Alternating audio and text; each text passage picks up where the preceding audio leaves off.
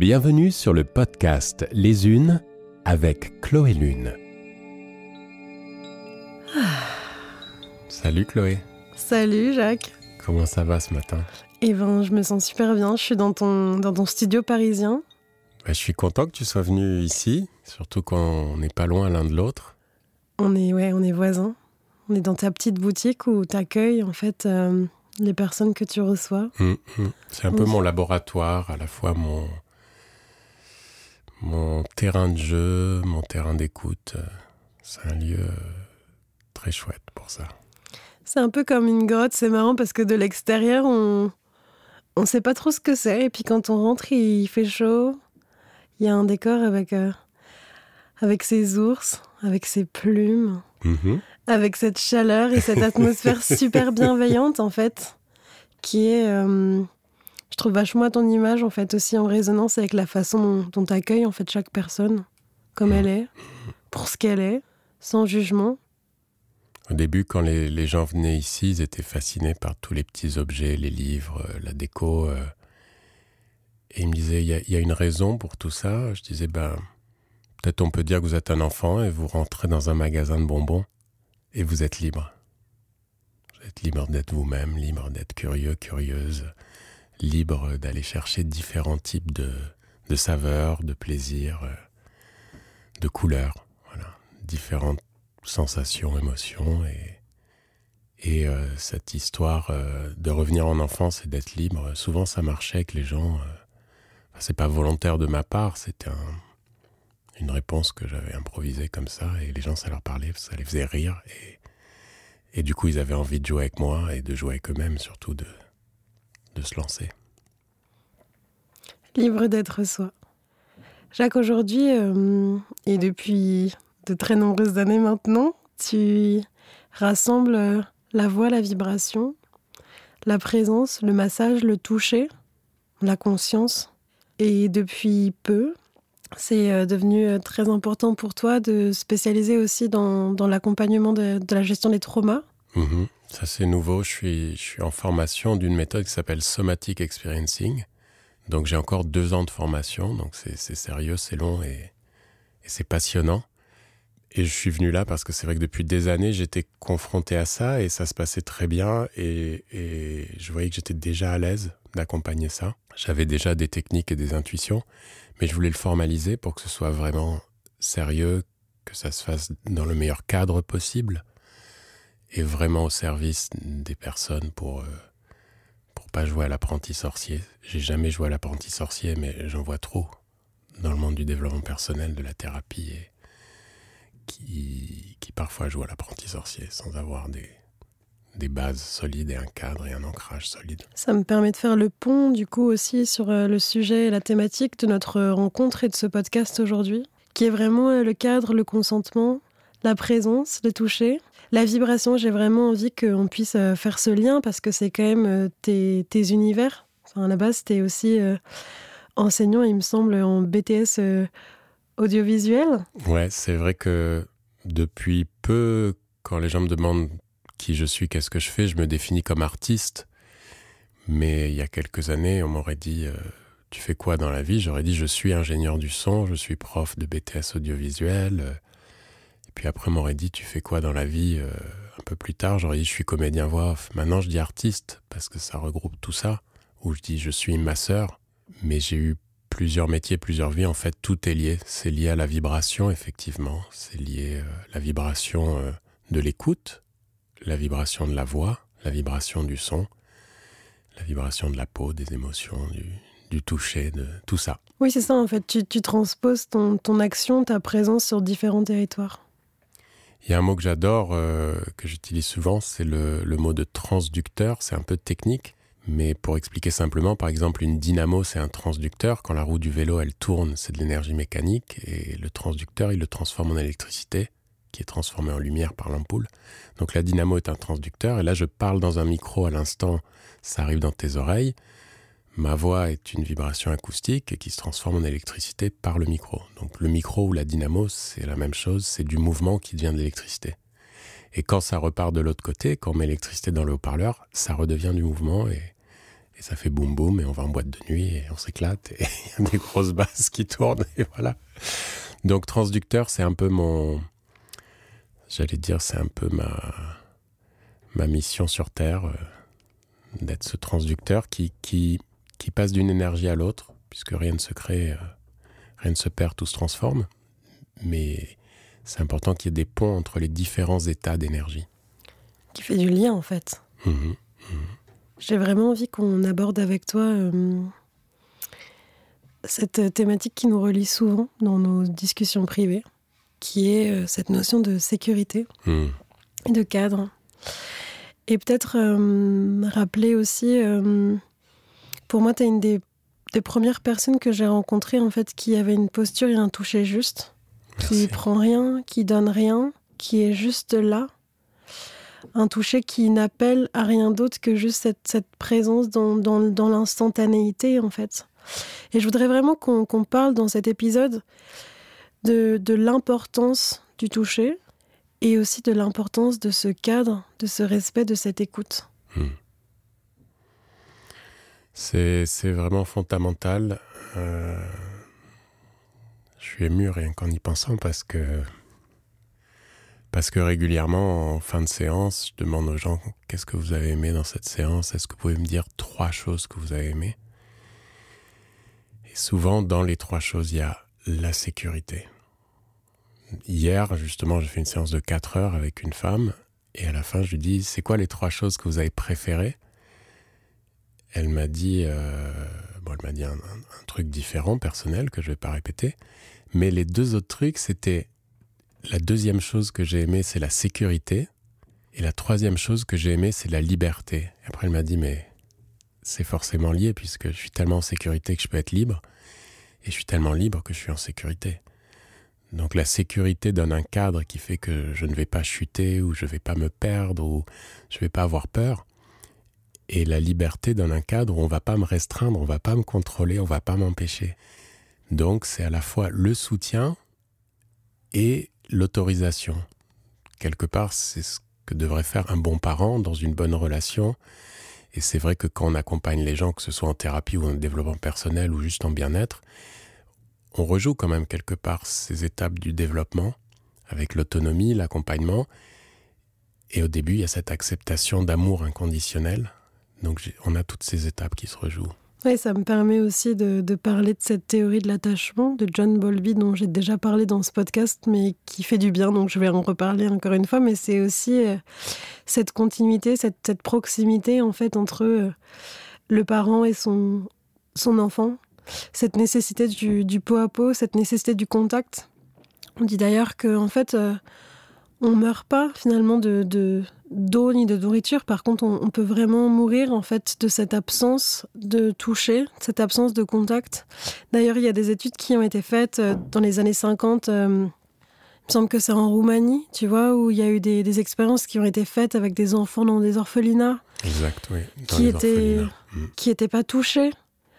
Euh, qui était pas, enfin, il n'y avait pas de, proximité ni de contact en fait, et ces enfants se développaient vraiment bah, pas bien du tout, dans une absence de, de parole, avec des comportements vraiment aussi mutiques. Enfin, et du coup, c'est aussi pour rappeler en fait à quel point ce contact juste qui va rien prendre, qui va rien voler, il est absolument essentiel. En fait, c'est la base pour moi de, de, de nos liens, de notre évolution, de notre développement.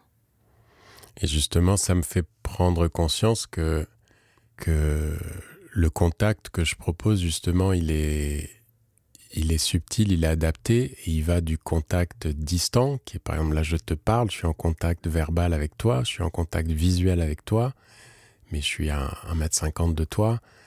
C'est pas pareil que le contact si, si j'approche mes mains de toi et tu sens ma chaleur, j'aurai un contact énergétique sans même te toucher.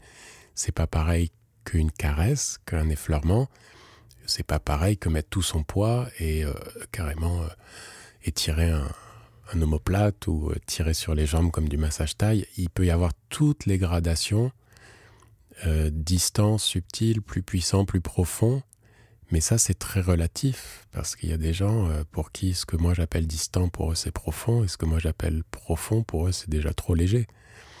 Donc c'est vraiment fantastique euh, entre humains et entre êtres vivants de voir que ce lien, ce contact, euh, il peut être ajusté à chaque instant, de séance en séance, et complètement différent selon la personnalité d'une personne ou d'une autre. Donc moi, c'est sûr que c'est difficile de mettre une étiquette sur ce que je fais parce que c'est très large.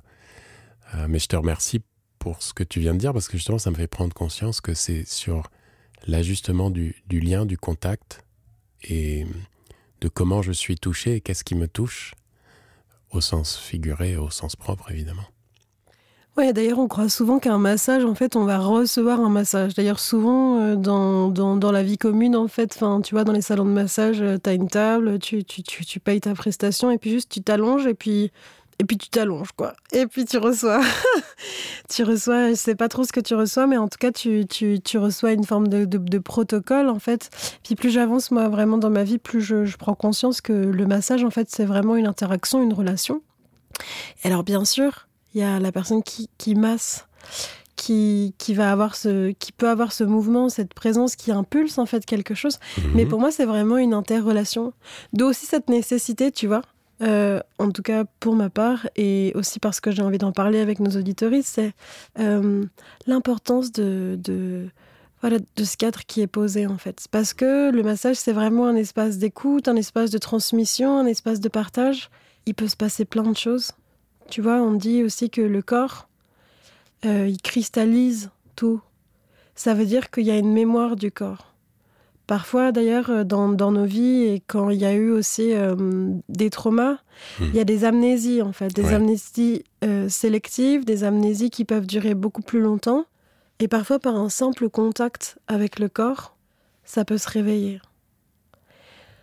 Donc euh, notre corps, notre peau, c'est à la fois un, un, organe qui nous permet d'être à l'intérieur, à l'extérieur. C'est l'organe qui a le plus de plaisir. Et en même temps, c'est celui qui est pour moi comme euh, notre grand livre ouvert en fait sur, euh, sur, sur, sur toute notre évolution en fait. Mmh, mmh. Du coup, pour euh, effectivement donner un peu plus d'informations sur le cadre comme tu l'évoques toi et comme je le vis moi, c'est que Tu disais par exemple dans, une, dans un salon de massage, un salon d'esthétique, on arrive, il y a deux, trois choses, massage californien, massage hawaïen. Bon, on choisit, on ne sait pas forcément ce que c'est, on s'allonge, il n'y a pas trop de dialogue, ça dure 50 minutes, 5 minutes avant, 5 minutes après, ça fait une heure. Mais moi, je pratique pas du tout comme ça. Déjà, je propose aux, gens déjà une longue conversation téléphonique avant qu'ils arrivent pour euh, savoir à qui j'ai affaire, qu'on s'écoute et que déjà le lien et la vibration soient là. Donc la séance, elle commence déjà au téléphone. Et quand la personne arrive, ce qui m'intéresse, c'est que, c'est que la personne puisse euh, vraiment avoir une forme, euh, pas forcément une forme de souveraineté, c'est important la souveraineté, mais j'ai appris un mot récemment, c'est l'agentivité. C'est-à-dire, je, évidemment, c'est moi le cadre, il y a la boutique, il y a ma salle de massage, il y a, il y a tout un cadre accueillant, il y a un, cadre visuel, un cadre géographique, architectural, il y a le, le cadre de ma déontologie, il y a le cadre de, de certaines étapes, mais c'est très co-créé. C'est-à-dire que j'ai besoin que la personne euh, trouve le moyen de m'exprimer ce qu'elle veut, ce qu'elle veut pas. Et donc je vais, je vais faire pas mal d'étapes avec la personne justement pour qu'elle trouve euh, si elle veut euh, qu'il y ait du toucher dans la séance ou pas de toucher, si elle veut un massage sur table ou au sol, si elle reste entièrement habillée, moins habillée, si on utilise de l'huile de massage ou si elle est massée avec le son, avec des bols tibétains. Donc du coup, le cadre, on va le construire ensemble et il va être différent pour chaque personne, ce qui fait que ça donne à la fois beaucoup de sécurité parce qu'on construit ensemble et beaucoup de liberté parce que moi j'ai un cadre global, mais il y aura un métacadre pour toi ou un métacadre pour Paul ou un autre cadre pour euh, Jean-Louis, un autre cadre pour Nadine et on va, on va l'affiner au fur et à mesure du temps. Mais c'est pour que la personne aussi soit complètement acteur ou actrice du chemin qu'on va faire ensemble. Moi, je suis là comme un miroir, je suis là comme un support, je suis là comme, euh, comme un aubergiste un peu. J'ai un ami qui utilise ce concept de l'auberge, c'est-à-dire que quand tu vas dans une auberge, tu es chez toi. Pourtant, tu es chez quelqu'un d'autre, mais ce quelqu'un d'autre te reçoit dans l'auberge qui devient ton chez toi. Après, tu t'en vas, tu repars chez toi. Mais le moment où tu es là, tu es totalement chez toi, tu es totalement accueilli, totalement pris en charge et totalement libre. Et donc, c'est très équilibré euh, comme relation, mais c'est pas une relation passive, ni pour l'un ni pour l'autre. C'est pas fais ce que tu veux, euh, réglez-moi mon problème ou euh, oh, j'ai pas envie de parler. Ce genre de clients, moi, je les refuse, quoi, en fait. Ou je, trouve pourquoi ils veulent pas parler et je trouve une manière qui puisse s'exprimer, pas forcément avec les mots. Ça va être un jeu, ça va être un regard, ça va être une interaction physique. Mais j'ai besoin qu'on s'exprime tous les deux, qu'on communique d'une manière ou l'autre pour que la vibration passe entre nous et qu'après, euh, on voit quel chemin on va prendre. Mais ça passe par euh, voilà, des étapes pour mieux se connaître et pour poser le cadre ensemble. Presque comme si le massage c'était euh, un prétexte. Oui, c'est ça. D'ailleurs, je sais même plus quoi mettre sur ma carte de visite. Récemment, j'ai mis accompagnement somatique parce que pour moi, c'est le plus clair parce qu'accompagnement somatique, ça peut être qu'on va, on va danser ensemble pendant une séance. Enfin, on va pas forcément danser ensemble les bras dans les bras. Je suis pas prof de danse. Mais comme je suis artiste, que j'ai fait beaucoup de théâtre, beaucoup de danse, beaucoup de massage, et que j'anime beaucoup de groupes avec beaucoup de gens, parfois j'ai des séances comme ça où je dis à la personne, euh, je vais vous mettre un peu de musique et je vous invite à bouger. Et parfois je dis rien pendant la première demi-heure, mais après je dis juste, euh, ralentissez un peu. C'est intéressant ce qui se passe avec votre épaule. Ah oui, c'est mon épaule? Ouais, ouais c'est super. Allez-y, continuez. Et du coup, parfois, c'est juste de la guidance. Et c'est pour ça que j'appelle ça accompagnement somatique, parce que un jour, j'ai une personne qui vient et qui va danser, un jour, j'ai une personne qui vient et on réalise qu'il faut faire une heure de méditation guidée pour qu'elle entre dans son corps et dans l'espace. Et puis un autre jour, c'est plus joyeux, c'est plus foufou, mais il y a aussi des gens qui viennent vraiment pour des massages, vraiment pour de la relaxation, ils ont vraiment besoin de toucher, de peau à peau, de bercement, et, là c'est plus dans le corps, mais dans le fond, c'est toujours dans le corps. Je me souviens euh, qu'une fois, euh, je t'avais contacté pour, euh, pour une séance. Je sais pas si tu te rappelles, c'était juste. je pense que c'était le début de mes lunes, tu vois. J'avais, j'avais vraiment mal, mal au ventre. J'étais pas très très bien dans mon corps et je t'avais dit j'ai besoin que tu. Juste que tu sois présent avec moi pour, pour aider mon corps à, ah ouais, à, se relâcher en fait pour que, pour que ce sang il coule d'une façon qui soit, qui soit juste et bonne pour, euh, pour lui en fait. Et, euh, et pendant cette, euh, cette séance et ce temps qu'on avait passé ensemble, c'était vraiment. voilà, moi je suis souvent doula de projet pour, pour les autres. Et tu m'avais comme aidé aussi à. Alors là, c'est pas un accouchement, tu vois, mais c'était vraiment à accompagner en fait cette arrivée de ce sang. C'est une très belle métaphore. Euh, enfin, pour toi, c'est un exemple vivant et concret, mais quand je parle de métaphore, c'est parce que je pense à la métaphore de l'accouchement, de la doula, de l'accompagnement. C'est vrai que la sage-femme, elle encadre, elle est là en soutien, mais c'est pas elle qui a un enfant dans le ventre et c'est pas son enfant. Et quand il sort, c'est l'enfant qui sort et c'est la mère qui accouche. Mais il y a quand même un lien très fort et il y a, besoin y a besoin de, de cette présence rassurante aussi euh, pour, euh, pour que la personne voit à quel point elle est puissante en fait et à quel point elle est autonome. Oui, on parle vraiment des, des, besoins essentiels. On fait une petite digression, mais je trouve ça important de le rappeler parce qu'on parle de l'accouchement, mais on pourrait aussi parler d'autres choses dans notre vie où on a besoin justement euh, d'intimité, de proximité, on a besoin de chaleur, on a mmh. besoin euh, de pas être visible en fait euh, du, du, monde entier. Enfin, tu vois, on pourrait dire ça pour euh, pour un orgasme, mais on pourrait aussi dire ça pour pour aller aux toilettes en fait. Mm, tu vois, mm. souvent d'ailleurs, mm, c'est les petits coins, le petit cabinet qui est un peu. c'est comme ça des espaces où il se passe des choses importantes pour nous et qui ont besoin justement, encore une fois, tu vois, d'un périmètre qui est qui est contenant, même s'il n'est pas matérialisé par une personne. Tu vois, l'espace, ou en tout cas, Ouais, le, cadre, on y revient tout le temps. Hein.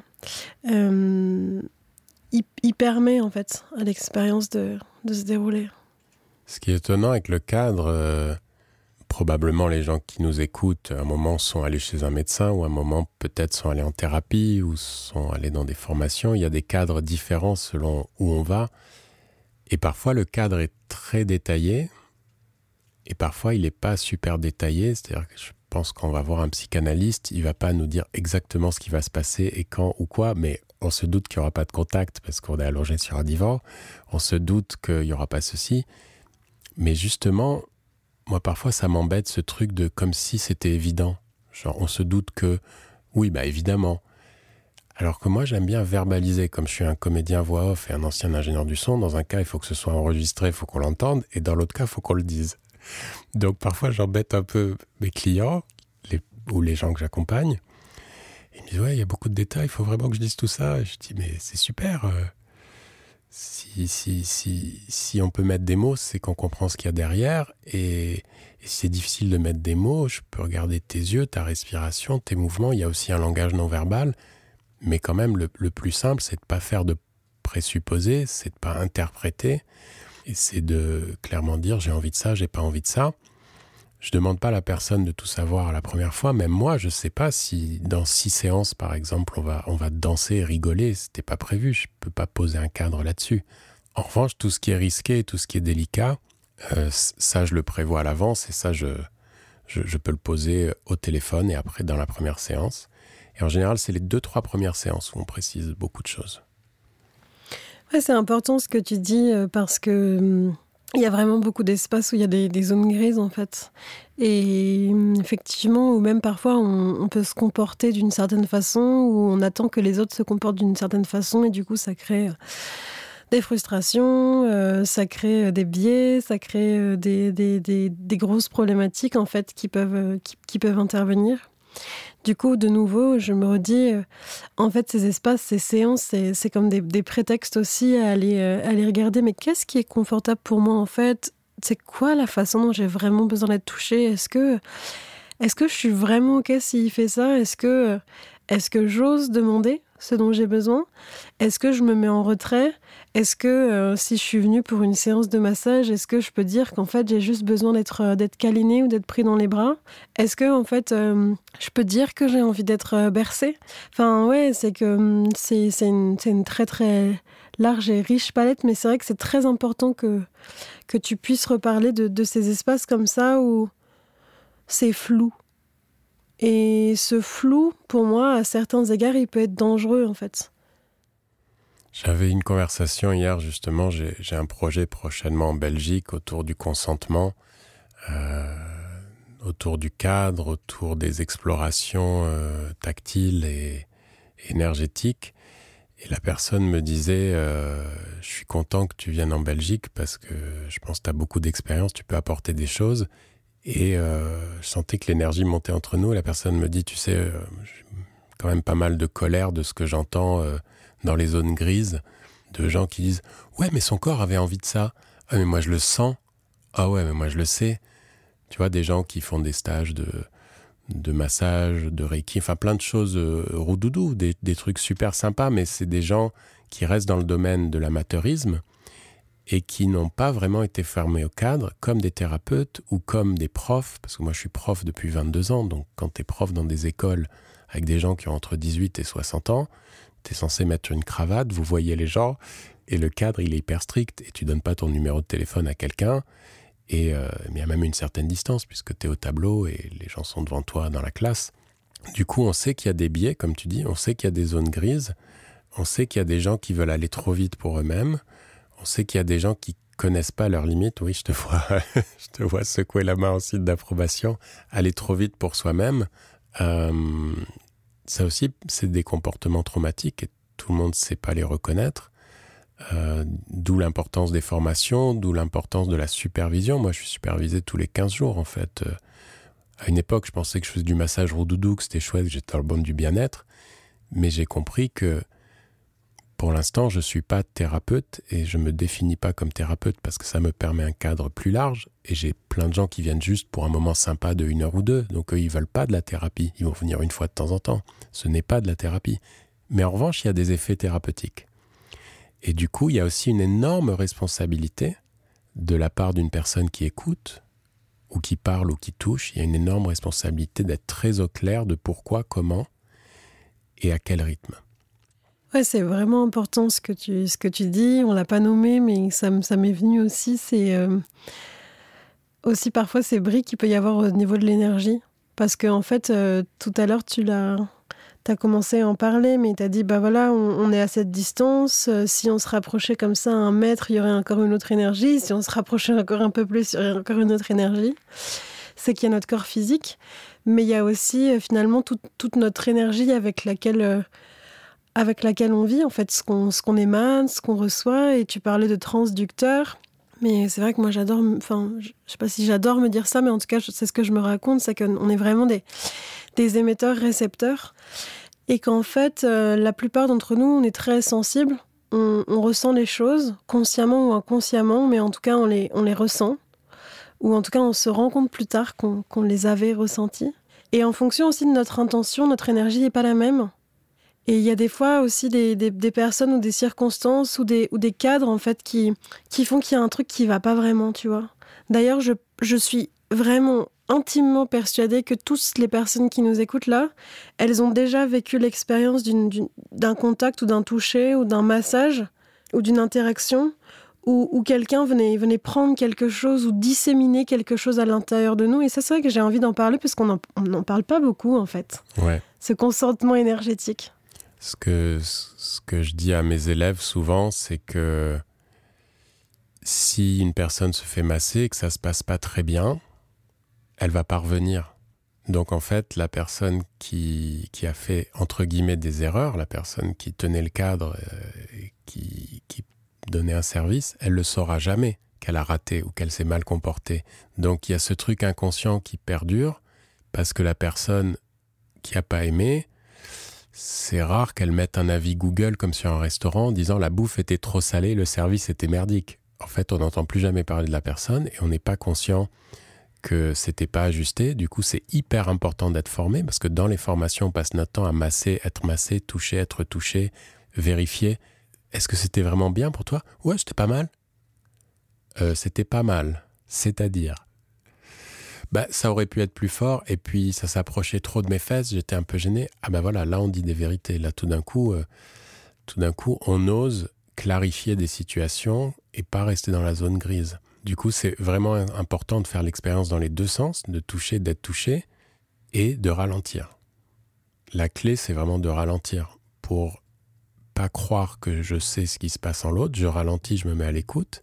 Et pour la personne qui est en train d'être touchée ou qui demande un service, elle aussi ralentir pour voir si ce qu'elle demande convient, si elle a déjà intégré ce qui se passe depuis 10 minutes et pas rempiler des couches. Donc la, clé, c'est vraiment ralentir, ralentir, ralentir. Et moi, par rapport au langage, j'essaye de, encore une fois, trouver des choses qui autorisent. Par exemple, j'ai inventé le mot exigenty. Donc les gens, ça les fait barrer, ils me disent Qu'est-ce que tu as dit là? J'ai dit Vraiment, je vous demande Vraiment, vous voulez me rendre service? Bah ouais. Eh ben, soyez exigentis. Ah bon, c'est quoi exigentis bah, C'est que si vous êtes exigeant ou exigeante, moi je trouve ça trop gentil parce que ça va me permettre d'être le mieux ajusté pour vous, avec vous. Donc, c'est pas exigeant comme chiant, relou, mégère, c'est exigentis. Et donc, euh, comme ça les fait rire, ça bouge un truc dans leur cerveau et tout d'un coup ils disent on peut baisser la musique? On peut mettre plus de lumière. Je peux avoir un verre d'eau. Euh, elle est un peu tiède, l'eau. Je peux avoir de l'eau froide. Et là, ils deviennent super exigentis, en fait. Et on rentre effectivement dans la gentilité, on rentre dans la souveraineté. Et comme ils kiffent, ça fait une boucle positive de je demande, j'ai ce que je veux, j'ai ce que je veux, je suis content. Donc je demande autre chose, je suis content. Et si l'autre me dit non, je dis ah, l'autre aussi a des limites, c'est super. Et on est entre personnes qui ont des demandes, des envies, des besoins, mais aussi des limites. Et comme on se dit merci régulièrement, on valide le besoin de l'un et le besoin de l'autre. Et là, c'est une communication saine, active, équilibrée. Et on parlait des traumas euh, tout à l'heure. Un trauma, en général, c'est quelque chose qui arrivé trop vite, trop tôt et trop fort. Ou trop fort, trop tôt, trop vite. Enfin, en tout cas, c'est... Et tout d'un coup, ça explose le système nerveux. Et dans le massage ou dans le somatic experiencing ou dans la danse, dans tout un tas d'univers où on passe par le corps, l'énergie et la conscience, parfois on appelle ça des thérapies d'exposition, c'est-à-dire on se remet en situation, on revit le truc, mais l'issue de ce moment, est agréable. L'issue de ce moment est respectueux. L'issue de ce moment est positif. Par exemple, un jour, j'ai dansé un slow avec quelqu'un, cette personne m'a serré, j'ai eu peur, je me suis figé. Et bien, un jour, je vais dans un cours de danse, ou de biodanza par exemple, quelqu'un me prend dans les bras, instantanément la personne recule en me disant J'ai senti que ta respiration a changé, ça va? Ça va? Tu tu, tu peux plus, pas en capacité de me répondre? Attends, assieds-toi.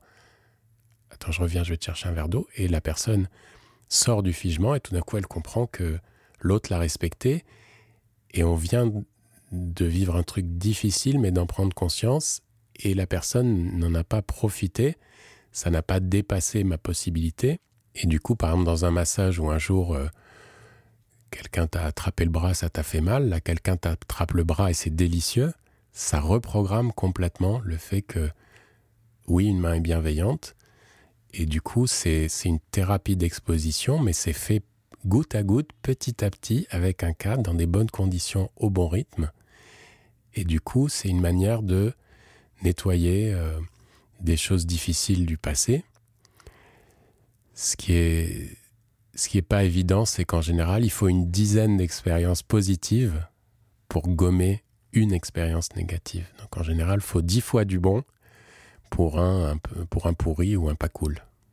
Donc euh, ça prend du temps. Et ce qui me vient aussi en, t'écoutant, c'est euh, la nécessité d'avoir cette, euh, cette, hygiène émotionnelle.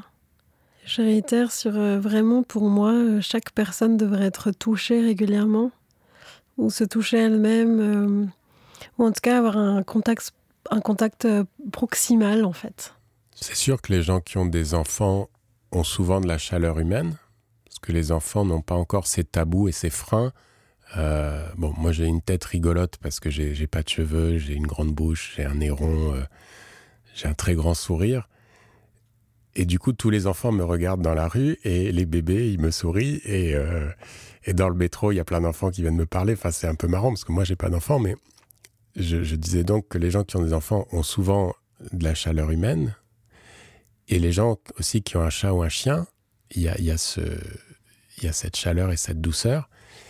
Mais il y a plein de gens qui vivent seuls chez eux, qui n'ont pas forcément de contact avec leurs voisins, qui vont pas euh, faire une grande accolade au chauffeur de bus, ou qui vont pas faire un bisou à la boulangère, quoi. Et pourtant, ça ferait tellement de bien. Ben oui. Donc c'est pour ça qu'il y a des free hugs, par exemple. Il y a des bisous d'ours un peu euh, comme toi et moi qui euh, osent sortir avec des petits panneaux colorés avec marqué euh, câlin gratuit, abrazos para todos si on est hispanique.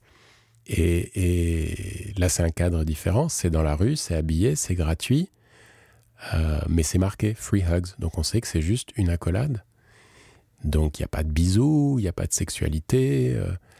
Et c'est tellement nourrissant, justement, cet espace où euh, c'est une tendresse comme, comme deux enfants, en fait, euh, qui se prennent la main. Ou, les enfants en bas âge, souvent, on les voit, ils se serrent très fort, ils s'attrapent.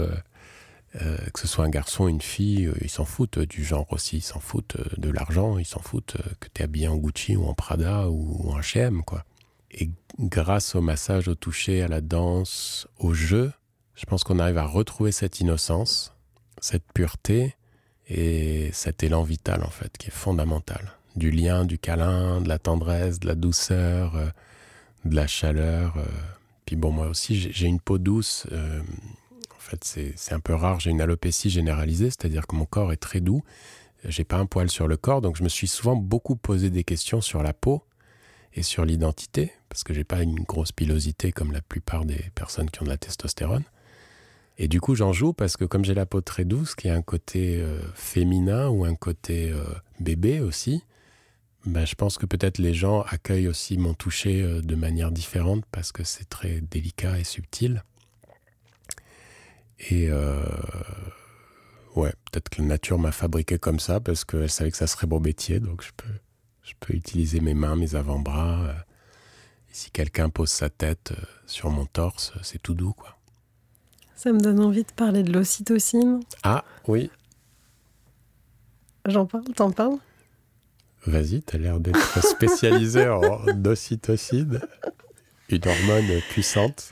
Non, en fait, j'ai vraiment envie de parler euh, de cette importance du contact et de cette libération de cette hormone qu'on appelle vraiment l'hormone de l'amour, en fait, qui est aussi l'hormone qui, contribue à, l'attachement, à tomber en amour, à être amoureux. Euh, mais pas amoureux, dans, nécessairement, tu vois, dans le sens d'une relation amoureuse, mais vraiment euh, être en amour et qui fluidifie beaucoup de choses, en fait. Du coup, c'est ça qui me vient quand, quand je t'entends de... C'est vrai que dans le cadre, souvent, enfin pas tout le temps, mais parfois j'explique ça aux gens parce que je veux pas qu'ils soient confus. Euh, je sais pas si on peut dire des noms, je vais en dire plusieurs pour que le CSA nous embête pas. Euh, on va dire Joël Robuchon, euh, le nôtre. Euh, voilà, bref, si on, si on cite cinq ou six grands chefs ou grandes chefs de FE et qu'on va manger chez ces personnes qui sont spécialisées, ça va être bon. Donc en général, si on se fait masser par quelqu'un ou toucher par quelqu'un qui est spécialisé, ça va être bon. Donc moi je préviens les gens, je leur dis si vous allez manger chez Joël Robuchon, ça va être bon, vous allez vous régaler, mais vous n'allez pas dire que Joël Robuchon c'est votre meilleur ami ou qu'il a fait un plat spécialement pour vous. Oui, il a fait un plat spécialement pour tous ses clients et clientes. Donc c'est vachement important de remettre ça en perspective parce que en général, en sortant d'un massage, les gens sont un peu en mode euh, ils ont la, ils ont le sourire, ils ont le smile, la banane. Il y a la petite goutte qui coule sur le côté de la bouche comme dans les mangas. Et du coup, euh, quand les gens me regardent comme si j'étais un dieu, euh, je leur dis ocytocine. Ils me disent quoi? Si vous êtes bourré d'ocytocine là. Ah ouais, c'est ça le buzz, c'est ça, c'est comme si j'avais mangé trois ou quatre plaquettes de chocolat. Je dis oui, c'est exactement ça le chiffre. Une heure de massage, c'est deux plaques de chocolat, l'équivalent en endorphine et en sérotonine et, et tout ça, c'est, on, est, on est quand même des êtres euh, vivants euh, dotés d'une biologie et, tout ça est très hormonal, neuronal, neurotransmetteur et tout ça. Et du coup, ça aussi, c'est le cadre, c'est pour, pour être clair avec qu'est-ce qui s'est passé dans votre corps et c'est pas grâce à moi ou c'est pas à cause de moi. Euh, c'est aussi grâce à toute cette biologie. en fait. ouais, ouais, ouais. Et euh, en fait, en t'entendant, ce qui me revient aussi, c'est euh, peut-être cet attachement qu'il peut y avoir parfois justement de, de, revenir vers quelque chose qui est très bon et de le figer et de vouloir toujours y revenir en fait. Et ça, ça peut être un écueil ou un automatisme ou un autoroute, tu vois. Oh, ce toucher était si bon, alors c'est comme ça qu'on va refaire, sauf que peut-être que la fois d'après, en fait, déjà, ça sera plus très bon. Et puis, euh, je trouve que ça, ça, pourrait aussi briser euh, le pouvoir ou la, puissance en fait de, l'instant présent en fait. Tu sais quand ça peut être une expérience euh, magnifique qu'on a vécue avec quelqu'un et on a envie de la perpétuer tout le temps. Du coup, je sais pas si toi, ça t'arrive parfois avec des clients ou des, des, clientes en fait que, que tu reçois qui, qui peut-être pourraient vouloir revenir exactement dans, dans une sensation en la, en la figeant et peut-être même euh, confondre ce que ça peut être euh, le plaisir, le désir, l'amour, euh, tout ça C'est pour ça justement que je propose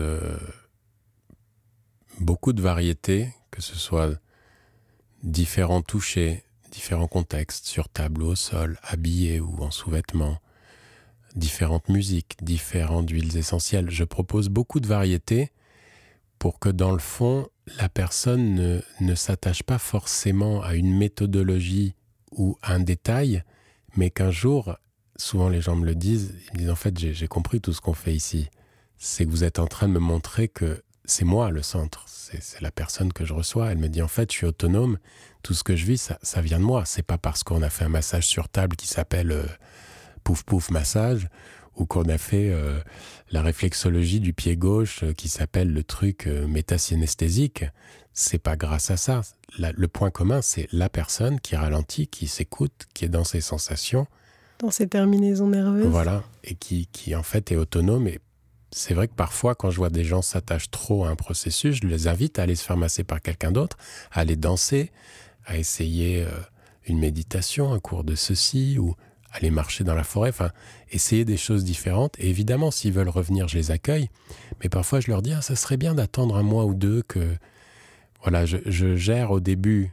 Je leur propose de venir souvent pour qu'on crée de la confiance et de la sécurité et qu'on avance sur des bases, j'allais dire efficaces. C'est pas efficace puisque je cherche pas de l'efficacité, mais disons si au début on se voit toutes les deux semaines, il y a des choses qui s'ouvrent et on n'attend pas qu'elles se referment pour les réouvrir. Tu vas dire contenante en fait. Voilà, c'est ça, régulier, enfin stable. Mais après, au bout d'un moment, justement, c'est sympa de suggérer à la personne en disant Mais attendez deux, trois mois. Et elle me rappelle, au bout de deux, trois mois, elle me dit ah, Vous avez raison, en fait, tout va bien.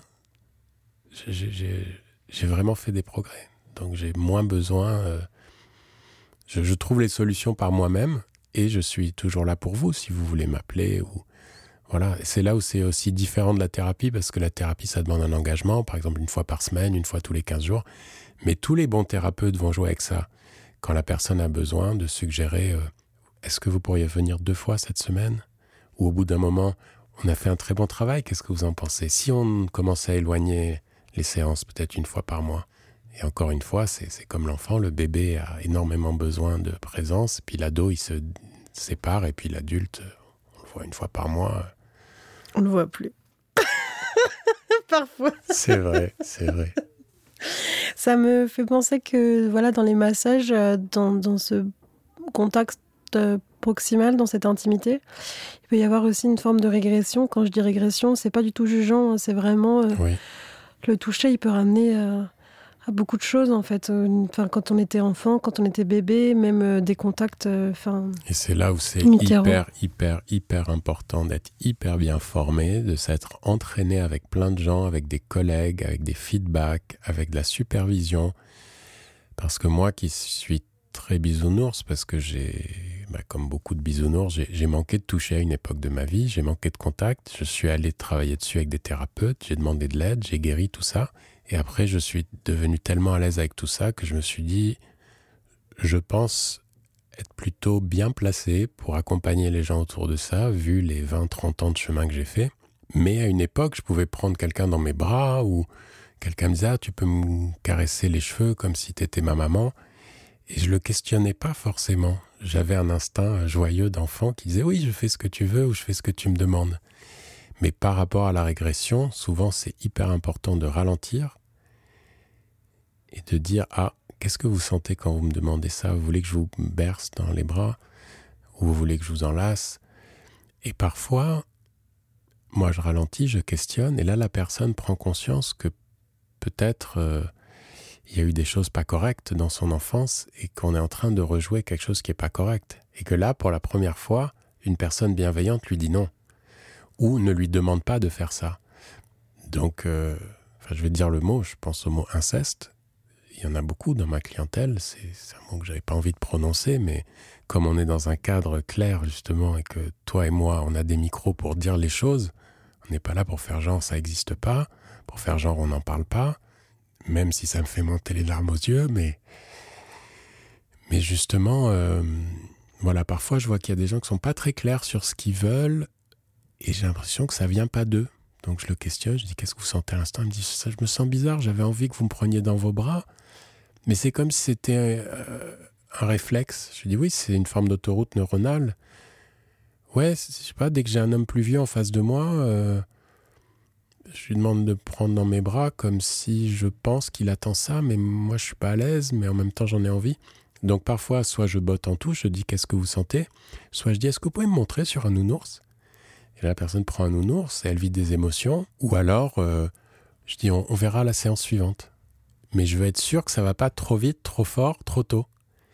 Et c'est hyper important. Et c'est notre responsabilité, en tant que personnes qui ont de l'oxytocine, euh, un cœur qui bat, des, des, yeux qui sont fascinés, et de la tendresse et de la chaleur humaine, c'est notre responsabilité en tant qu'humain de faire attention aux pulsions de l'autre, de faire attention au programme de l'autre, et au manque affectif de l'autre. D'être vraiment dans cette écoute, dans ce cadre, dans cette sécurité, dans cette posture, dans, dans, dans cette présence à soi, de savoir. Euh, et c'est ce que tu disais au tout début de notre entretien.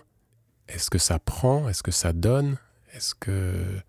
Est-ce que. Oui, est-ce que c'est un, un, manque? Est-ce que. Est-ce qu'il n'y a pas de manipulation de l'un de l'autre? Et donc, c'est pour ça que les processus euh, sont très subtils. Oui, parfois finalement, en étant aussi dans cette rapidité, on peut, on peut continuer, en fait, on peut, on peut perpétuer. Et c'est vrai que tu as parlé des violences intrafamiliales. On pourrait aussi dire VSS, en violence sexiste et sexuelle, parce que pour, euh, j'ai envie de dire, pour beaucoup d'entre nous, en fait, on, reproduit euh, souvent des choses euh, malgré nous, sans même s'en rendre compte. tu vois, ça peut arriver justement dans des espaces de massage ou espaces thérapeutiques ou des espaces.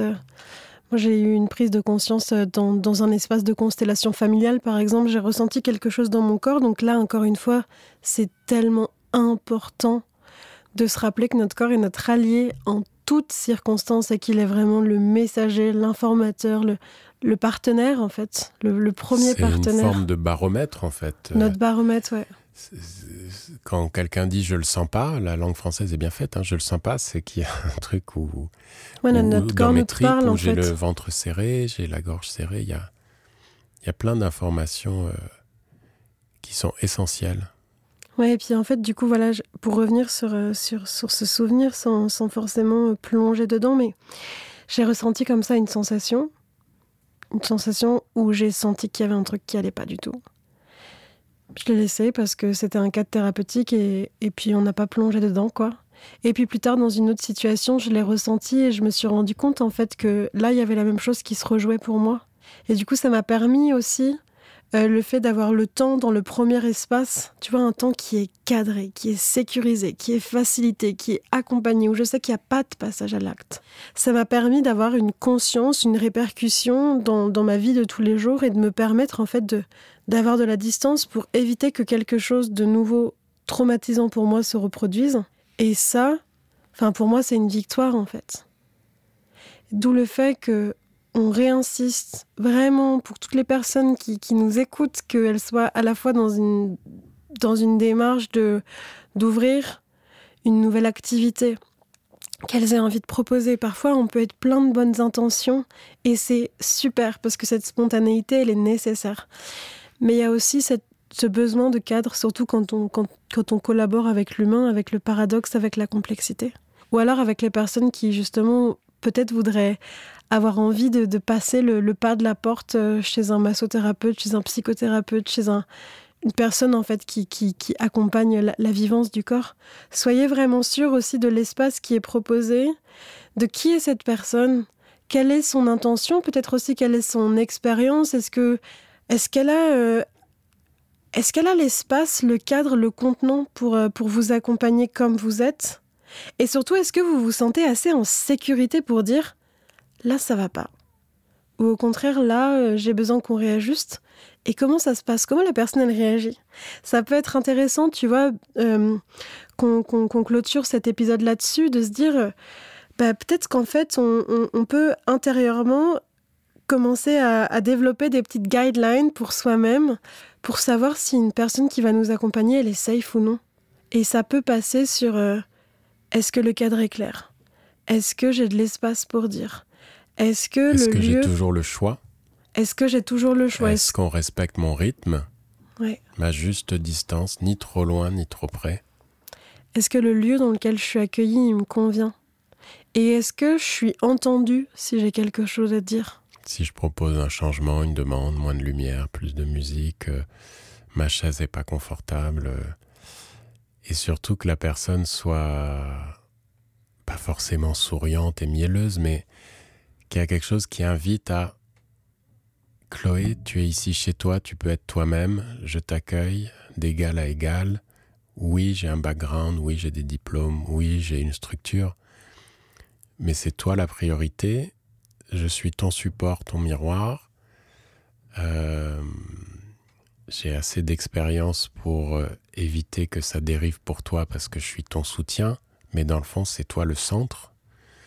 Euh, et tu as le droit de prendre du temps, tu as le droit de ralentir, tu as le droit de pas aimer la séance, tu as le droit d'aimer la séance, tu as le droit de revenir, tu as le droit d'espacer et euh, tu as le droit d'être exigenty une fois de plus.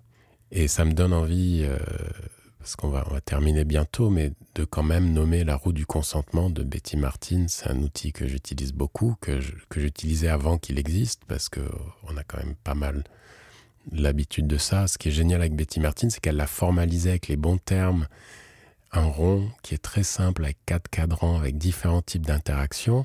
Tout ce qui est dans le rond, c'est la roue du consentement, mais il y a aussi tout ce qui est hors de la roue, où on se rend compte qu'on se fait piéger l'un ou l'autre, par l'un ou par l'autre, ou par soi-même. Ouais, par des comportements, par une éducation, Et par la un culture du viol, malheureusement, la culture du viol, c'est pas que sexuel, c'est pas que c'est pas que génital, c'est pas que la nudité. La culture du viol, pour moi, c'est beaucoup plus large. Ça veut dire mettre les gens devant le fait accompli, ou ne pas respecter leur consentement, ou forcer. Euh, ça peut être euh, des panneaux de pub, ça peut être euh, des morts à la télé dans le journal de 20 heures. Ça, c'est une forme de culture du viol, c'est-à-dire je te balance un truc, j'avais pas vérifié avant que ça te convient, j'avais pas vérifié avant que ça va te faire du bien, j'avais pas vérifié avant que tu étais d'accord. Et en même temps, bah, un nuage, il va pas t'envoyer un fax pour dire je vais pleuvoir dans cinq minutes. Donc la vie n'est pas non plus faite de consentement préalable, éclairé, verbal, révocable. La vie a aussi des risques. Il y a, je sais pas, un moment un pot de fleurs qui tombe d'une fenêtre, ça tombe devant toi. Voilà. Mais nous, euh, dans des interactions volontaires hors de la nature et hors des animaux et hors d'un train qui déraille, on pourrait avoir du consentement partout, tout le temps et changer le monde et changer la culture. C'est Victoire Thiaillon qui dit ça. En fait, elle dit euh, on, changera le monde euh, en réintroduisant le, le, consentement en fait jusqu'au cœur de nos relations intimes. Et quand je dis relations intimes, je parle pas de sexualité. Je parle vraiment de, toutes nos interactions, en fait. Parce que c'est vrai que le consentement, il est souvent euh, utilisé dans le cadre, en tout cas, euh, j'ai l'impression de la sexualité. Et on oublie, en fait, qu'il y a tellement de bris, de consentement, d'abus mmh. aussi, jusque avec, enfin, avec nos proches, en fait, par exemple. J'ai lu un bouquin sur la méditation où, à un moment, euh, cette personne qui a énormément d'expérience de la vie et de la méditation en fait, souvent dans les bouquins de méditation, c'est pas quelqu'un qui explique, qui raconte, c'est un journaliste ou une journaliste qui pose des questions à une personne qui a de l'expérience, et donc la personne répond et on publie ça, ça fait un livre. Et donc euh, le journaliste ou la journaliste disait pour vous c'est quoi l'intimité? Donc évidemment il y a un silence parce que c'est un grand méditant en face, donc euh, il répond pas comme ça euh, n'importe comment. Il fait hmm. l'intimité, c'est la sécurité. Et j'avais adoré cette phrase. Et quand je dis ça dans des cours, dans des formations, dans des supervisions ou autres, les gens me disent Mais comment ça, l'intimité, c'est la sécurité? Qu'est-ce que tu veux dire? Euh, Moi, j'ai pas beaucoup d'intimité dans ma vie ici. Quand je suis tout nu dans mon lit avec ma femme, ou euh, je dis Mais attends, ami intime, ça veut dire quoi, ami intime? Ah, ben, ami intime, c'est super. Ça veut dire que, par exemple, on va manger, et puis j'ai plus faim, je dis J'ai plus faim, et tout va bien. Ok euh, ou on regarde la télé, j'ai envie de changer de chaîne, je lui dis on peut changer de chaîne? Ouais. Ou à un moment je fais un petit prout, on rit, c'est pas grave, je vais pas dire pardon, excuse-moi. Et ben voilà, ça c'est l'intimité. Quand on pense à un ami intime, ça veut dire je peux être totalement moi-même avec toi. Et pour moi, c'est ça la vraie définition de l'intimité, c'est pas la génitalité, la sexualité, la pudeur. Quand on fait la transposition en disant c'est un ami intime, où on est intimement liés l'un à l'autre, ben là, ça évoque la sécurité. Comme quoi, parfois, un mot, quand il est vu dans un champ lexical particulier, il peut être déformé dans un autre champ lexical. Il va avoir une autre, euh, une autre interprétation. Et ça sera peut-être l'objet ça d'un autre euh, d'un autre podcast parce qu'on pourrait partir sur mais c'est bien aussi de le de le nommer. Il y a quelque chose que j'avais envie de, de, partager de nouveau, c'est quand je dis non à l'autre, je me dis oui à moi. Et quand je dis oui, je lui dis, je lui dis potentiellement non. Mm. Et euh, c'est vrai que tu as parlé de la culture du viol et d'être mis comme ça sur le fait accompli. Et on attend, je trouve, souvent de la part des personnes, en fait, aussi une forme de responsabilité. Oui, très en fait, c'est OK mm. de pas savoir. Enfin, je veux dire, mais c'est important aussi de pouvoir le nommer en disant, bah là, je sais pas. Et du coup, quand je sais pas, bah, peut-être une des solutions, en tout cas, moi, celle que j'essaye de m'appliquer dans la vie, c'est de m'arrêter de ralentir et d'aller sur le côté, et puis finalement de pas faire. Parce que as, on y est passé assez vite, mais j'ai vraiment envie d'insister là-dessus. Mais il y a une forme aussi de, de culture, d'incitation permanente à, ouais, vouloir faire plaisir ou à, aller trop vite, en fait, pour soi. Ou alors à, à, être dans l'espace de l'autre, ça c'est vraiment, je pense, un peu un langage, un langage développement personnel. mais... À faire comme les autres, ou, ou à répondre aux besoins de l'autre, ou ce que certains appellent le FOMO, Fear of Missing Out, la peur de rater un truc. Bah, de peur de rater un truc, tu veux essayer de plein de trucs, mais en fait, tu as besoin de rien à la base. Ou tu as besoin de peu, ou tu as besoin de simplicité, ou tu as besoin de ce qui est bon pour toi. Et, c'est pour ça, je, voilà, j'avais vraiment envie de le dire parce que ça fait plusieurs semaines que ça me démange, donc je me sers aussi de ce podcast pour, pour en parler. c'est ça que j'adore, c'est que dans tes podcasts en général, il y a des thématiques très variées. Et aujourd'hui, j'adore le fait qu'on ait exploré plein de choses et pas forcément creuser chaque chose parce que ça veut bien dire que c'est infini. C'est infini et puis surtout. Et c'est vous qui écoutez, qui allez décider ce qui vous plaît, ce qui vous plaît pas, ce que vous voulez creuser pour vous. Et si moi et Chloé en en fait partie, tant mieux. Si on n'en fait pas partie, tant mieux. Ouais, c'est vraiment ça. Prenez juste euh, ce qui vous ce qui vous parle et puis et puis laissez le reste. Ouais, non, ce que je voulais dire vraiment, c'est euh, moi, je participe souvent à des espaces, tu vois, de, tantra ou des, soirées de, danse euh, libre à Paris ou ailleurs. Il y a toujours un truc qui me, qui, me, chamboule et qui me questionne et j'arrive pas trop à trouver de solution. Donc peut-être que je vais, je vais t'interroger aussi là-dessus ou peut-être que vous, si vous avez des idées, n'hésitez pas à m'écrire. Ouais, ça pourrait être une bonne conclusion. Je suis curieux. D'ailleurs, je suis curieux, je pensais à...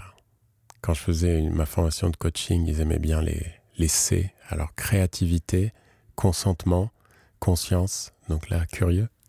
Alors, euh, qu'est-ce que tu voulais dire? Qu'est-ce que tu... Ce que je veux dire, c'est que parfois, il y a, y a, des espaces ou des, des, formations où les personnes disent euh, Vous êtes responsable de votre oui ou votre non. Et euh, alors, oui, mais en fait, je suis pas d'accord. Je suis plus d'accord parce que. Et attends, je, vais, je termine et après, si tu réponds, Jacques. je suis pas d'accord parce que en fait, je trouve ça très difficile de, de se positionner quand on ne sait pas de quoi il s'agit.